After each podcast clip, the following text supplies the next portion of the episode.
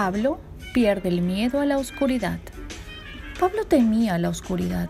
Un día se quedó solo en su casa mientras sus padres iban un momento a casa de unos vecinos.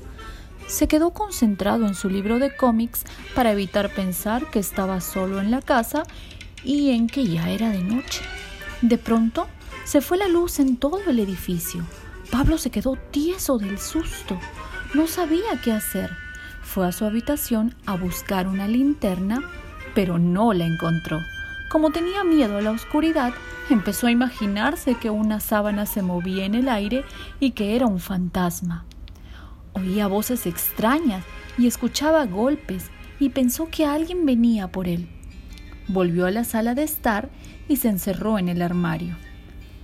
Cuando los padres de Pablo llegaron a la casa, solo veinte minutos después, abrazaron fuerte al niño y le dijeron que la oscuridad no debía darle miedo.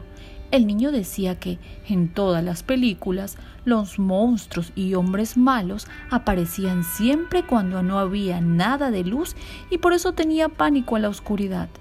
Les contó a sus padres que había visto un fantasma, que había escuchado voces y pasos acechando. Los padres se lo explicaron todo. El fantasma no era sino una sábana estirada en la cocina. Las voces eran unos vecinos que discutían y los golpes venían del piso de arriba, donde tenían dos perritos.